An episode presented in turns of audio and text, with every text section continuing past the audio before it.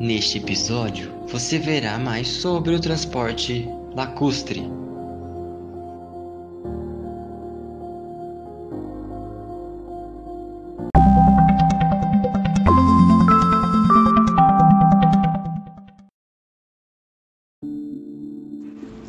Meio de transporte lacustre. O lacustre é outro tipo de transporte hidroviário, como fluvial e marítimo, porém ele pertence a uma categoria diferente. Ao invés de se locomover por rios, mares ou oceanos, ele se limita a lagos, fazendo com que seu uso seja baixo na maioria dos estados e países.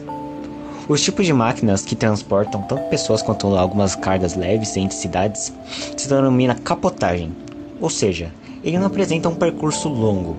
O veículo capotagem pode ser um barco, uma balsa, dentre outros. Uma de suas vantagens é de ser um meio de transporte sustentável e pouco poluente, porém, tanto sua eficácia quanto suas exigências para utilização são pouco prováveis. Por conta de que ser pouco flexível, ele é, o lacustre é pouco flexível, pois depende de vias preparadas para a navegação.